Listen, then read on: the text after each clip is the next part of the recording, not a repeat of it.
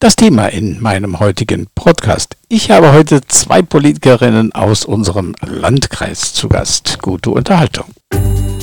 Nienburg die Woche. Ein Podcast mit Egon Garding.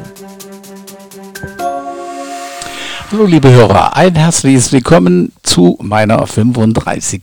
Sendung. Zum Jahresende habe ich heute zwei Politikerinnen aus unserem Landkreis zu Gast. Sie vertreten uns in der großen Politik in Berlin. Freut euch auf Katja Keul und Maja Lisa Völlers. Nach ein wenig Musik geht es los.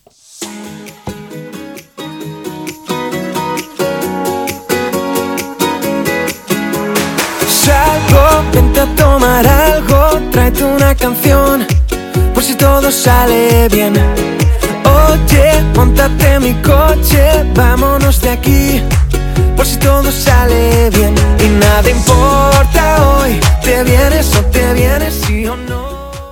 Hallo liebe Hörer, ich begrüße heute in meiner Sendung eine Frau, die im Sommer in einem Interview zu mir gesagt hat, es ist Zeit, dass die Grünen an die Verantwortung kommen und unser Land mit regieren können. Sie ist oder war im Ortsrat, das fragen wir Sie gleich von Marc Lohe. Sie ist im Bundestag und sie ist seit kurzem eine der drei Staatssekretärinnen im Auswärtigen Amt. Hallo Frau Katja Keul.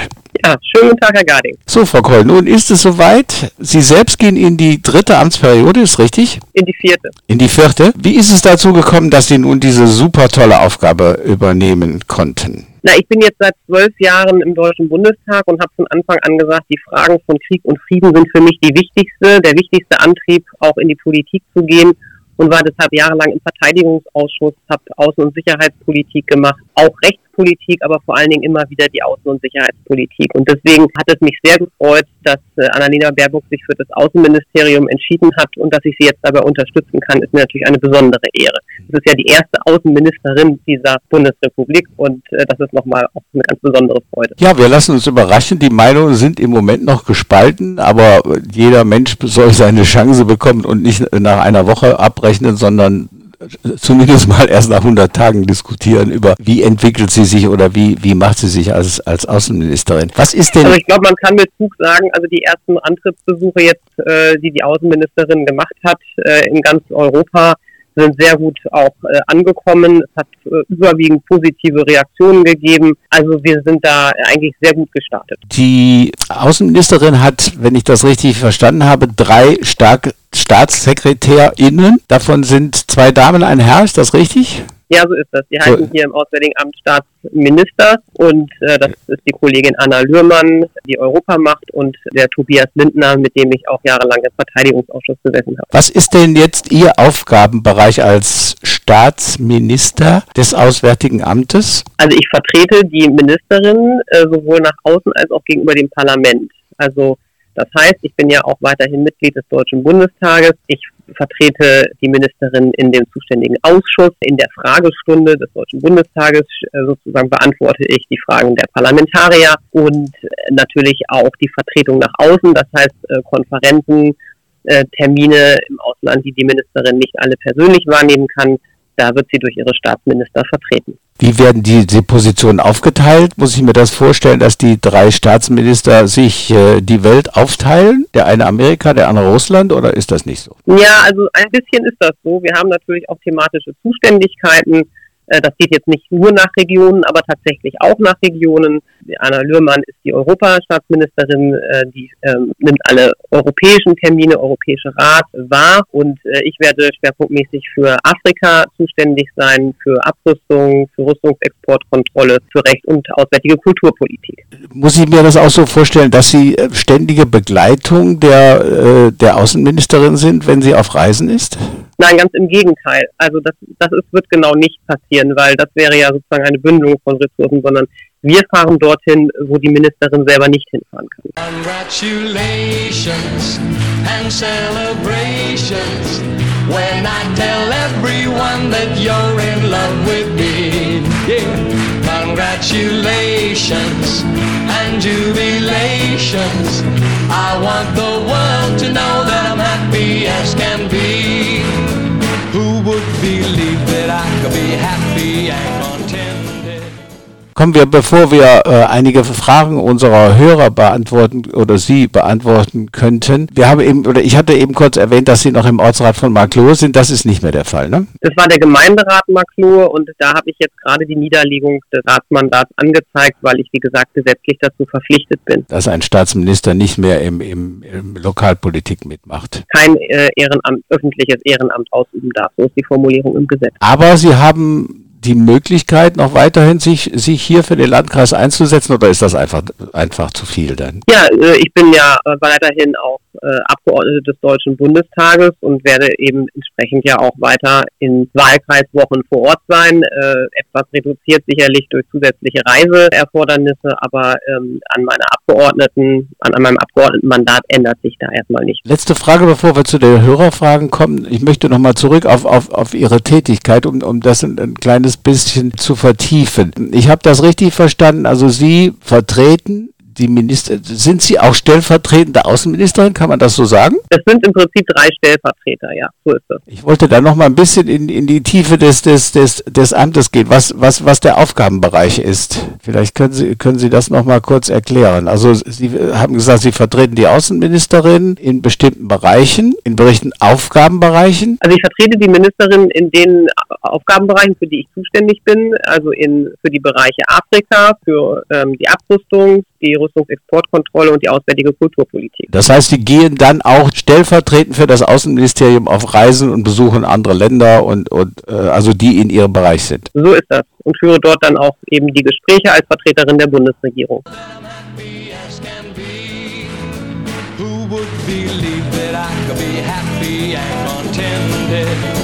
I used to think that happiness hadn't been invented.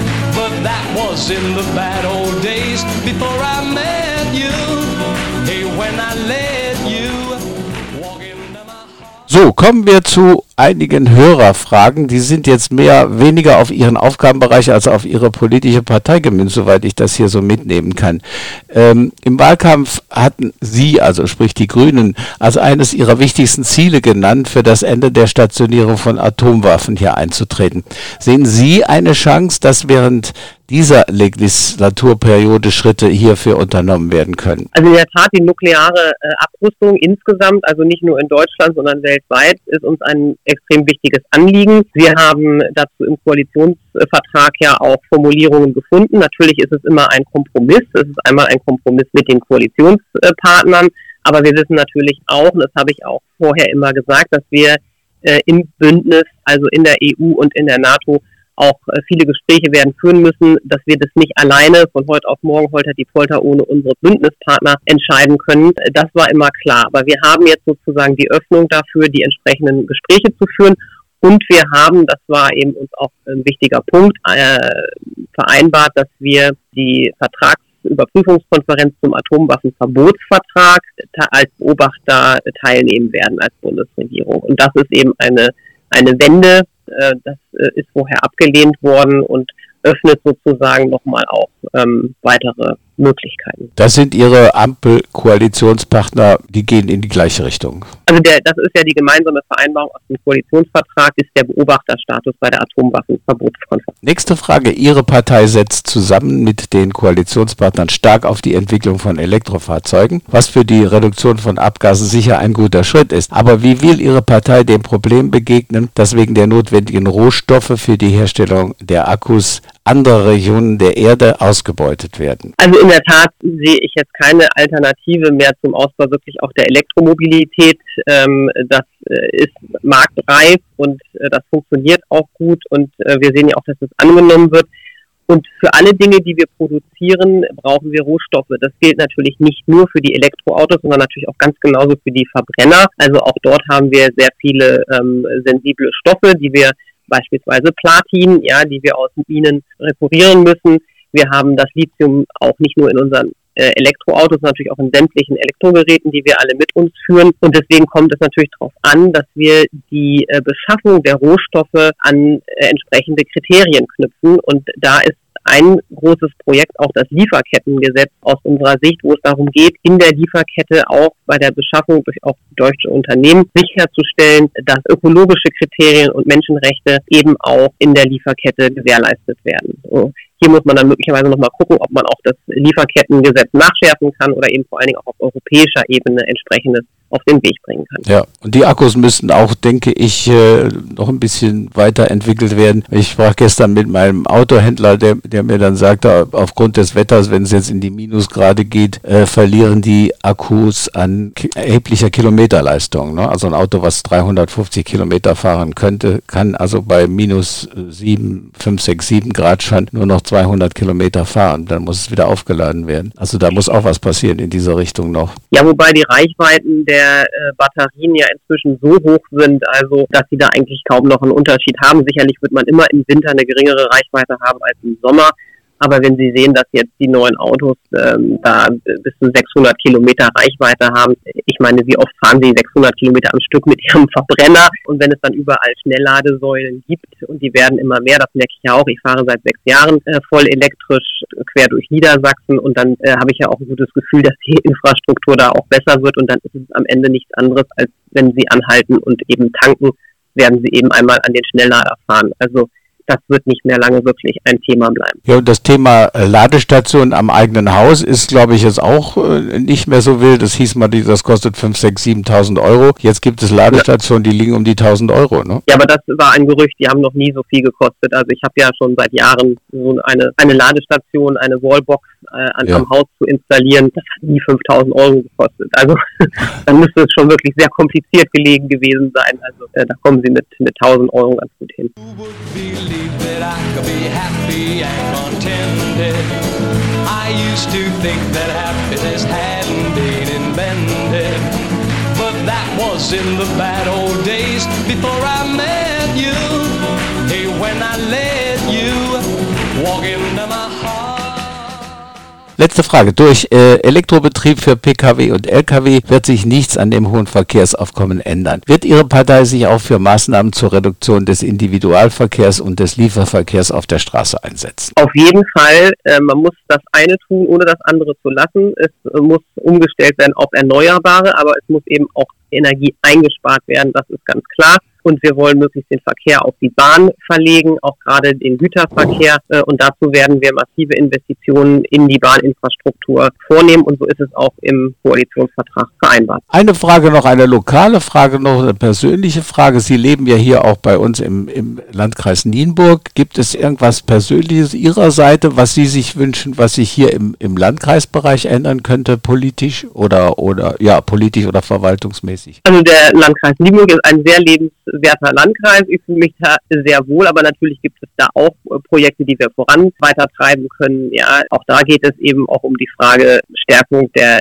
der Bahn. Da geht es auch nochmal um äh, Ladeinfrastruktur, Reaktivierung von Bahnstrecken möglicherweise, äh, aber vor allen Dingen auch Moorschutz. Ja, also Naturschutz und Moorschutz, das ist was, was bei uns im Landkreis natürlich ein, ein hohen, hohes Gut hat und auch da wird die neue Regierung bei dem bei den Fragen Naturschutz und Moorschutz einen großen Schwerpunkt legen.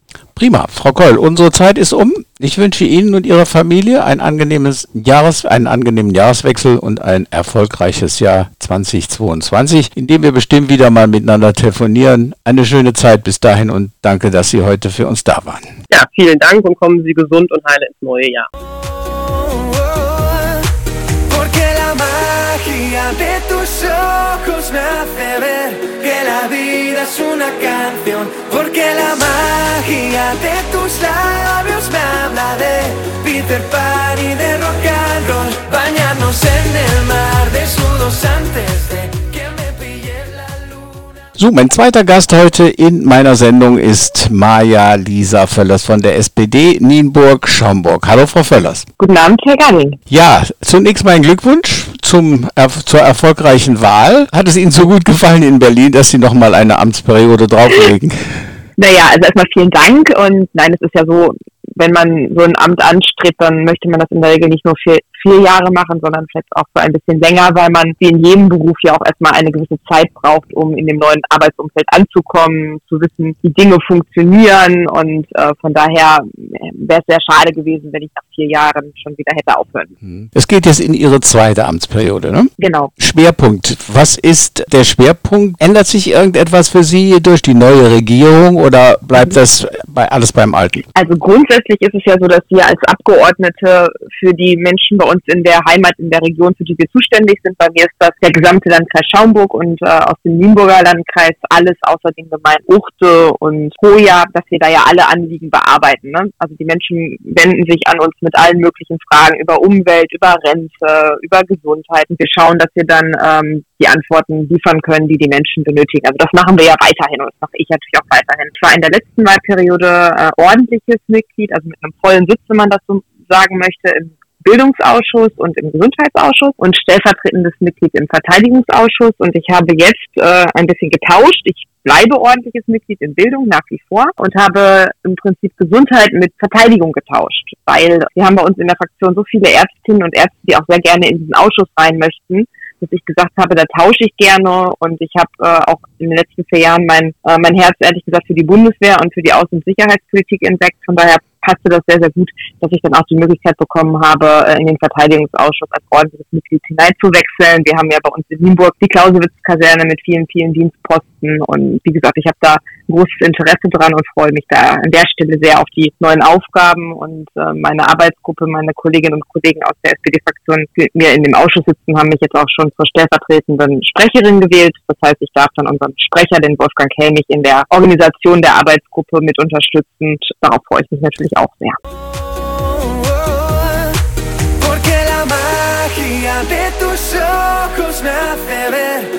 La vida es una canción. Porque la magia de tus labios me habla de Peter Pan y de rock and roll. Bañarnos en el mar desnudos antes de que me pille la luna. Was wird Ihre Aufgabe in der Fraktion sein? Ähm, ganz normales Mitglied. Also wie gesagt, ich bin im Bereich Verteidigungspolitik jetzt eben stellvertretende Sprecherin und ansonsten in Bildung ähm, werden wir nochmal schauen, welche Berichterstattung wir da jetzt haben. Also wir haben innerhalb eines Ausschusses sind ja ganz, ganz viele Arbeitsschwerpunkte da und da guckt man dann, wer da was machen möchte. Da habe ich bisher in erster Linie Schulpolitik gemacht, das werde ich auch weitermachen und bin dann eben die Frau, die die Kolleginnen und Kollegen ansprechen, wenn sie sagen, äh, hey Maja, wie ist denn das jetzt hier mit, mit Ganztagsbetreuung im Grundschulalter und, und, und, ne? Und ansonsten läuft das ganz normal weiter in der Fraktion. Was waren denn Ihre persönlichen Highlights jetzt in der Politik im, im äh, vergangenen Jahr? Naja, also ich glaube, das große Highlight war natürlich äh, der Sieg bei der Bundestagswahl. Einmal, dass wir stärkste Partei werden konnten. Ähm, wenn man sich die Geschichte anschaut und die Umfragen zu Beginn des Jahres, hat das, glaube ich, kaum einer erwartet. Von daher war das natürlich äh, ein, eine Sensation, eine, ein ganz, ganz großartiges Erlebnis und natürlich auch der Gewinn des Direktmandats für Nienburg und Schaumburg. Das ist etwas, für das insbesondere Abgeordnete der größeren Parteien, also der Union oder auch der SPD, sehr, sehr streben. Das ist das, was wir machen wollen, direkt gewählte Abgeordnete sein für eine Region und das habe ich jetzt auch geschafft und das ist natürlich für einen persönlich nochmal ähm, ganz, ganz toll. Und das sehr lokale. Highlight und das lokale Highlight so, gibt es da auch irgendwas? Außer dem Besuch in Mehlbergen mit Herrn Weil. mit Herrn Weil. Aber gibt so viel, also da gibt es kein Highlight, was ich über alle anderen stellen würde. Ich glaube, das ist so ein, so ein Puzzle tatsächlich von ganz, ganz vielen tollen Terminen, die ich vor Ort hatte, sei es nun in den Bergen, aber auch in, in Gesprächen mit Bürgerinnen und Bürgern. Da, da habe ich eigentlich keines, was ich so besonders her, hervorheben möchte, einfach weil die alle so unterschiedlich waren, aber in sich so spannend, jedes für sich. Ihr Thema vier weitere Jahre für unsere Heimat. Was werden, äh, was für Schwerpunkte sehen Sie im Lo in der lokalen Politik, die Sie angehen können oder müssen im, im, im kommenden Jahr 22? Also naja, das, ich glaube, das große Thema ist natürlich, wie wir Corona irgendwie äh, miteinander jetzt weiter gestalten wollen. Also das wird nicht weggehen, das wird da bleiben und wir müssen halt in einen Bereich kommen, wo wir mittelfristig oder relativ schnell ehrlich gesagt auch es schaffen, äh, immer wieder Impfmöglichkeiten anzubieten. Ähm, zeitnah für alle, die das wollen. Äh, zum Beispiel mit einem ähm, System, wo man sich anmeldet und sagt, hallo, ich brauche, ich bin jetzt wieder an der Reihe und dann meldet man sich an und kann dann seine Impfung erhalten an einem Ort zentral möglicherweise oder eben bei Bedarfen auch bei den, bei den Hausärzten. Also im Prinzip wie es jetzt ist, aber ohne, dass man zu solchen großen Wartesystemen kommt, wie das bisher der Fall war. Also dass wir da einfach eine Routine entwickeln, um das Virus am Zweifelsfall besser im Griff zu haben. Das ist sicherlich das große Thema, was uns alle jetzt noch umtreibt. Ansonsten, äh, na klar, wie gehen wir weiter mit, mit Klimawandel um? Wie können wir das hier vor Ort gestalten? Können wir Versorgungsengpässe gegebenenfalls auch aufheben oder irgendwie miteinander bearbeiten? Wie geht es in der Bildung weiter? Also da sind ganz, ganz viele Themen, die natürlich auch in der Lokalpolitik nach wie vor relevant sind, ähm, wo ich auch immer im guten Austausch bin. Äh, einerseits mit meiner Kreistagsfraktion, der ich auch angehöre, aber natürlich auch mit unserem Landrat. Sie sitzen auch im Kreistag, ne? Mhm. Genau. Ja. ja, schön, prima. Da haben wir einiges erfahren. Unsere Zeit ist schon fast wieder um. Ich bedanke mich recht herzlich für das Gespräch, wünsche Ihnen alles Gute, bleiben Sie gesund und das war Maja Lisa Verloss, unsere Vertreterin in Berlin. Schönen Dank. Vielen Dank, Herr Garding, und, und bleiben Sie alle gesund.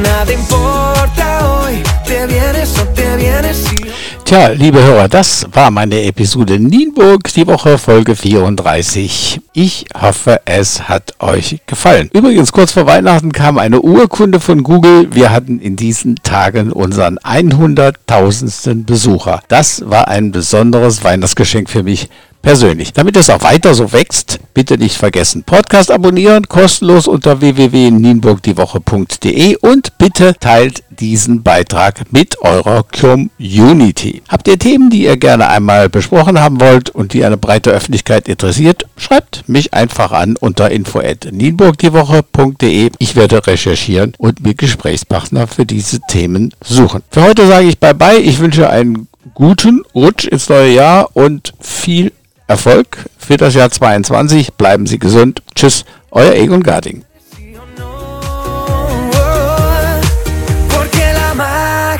de hace ver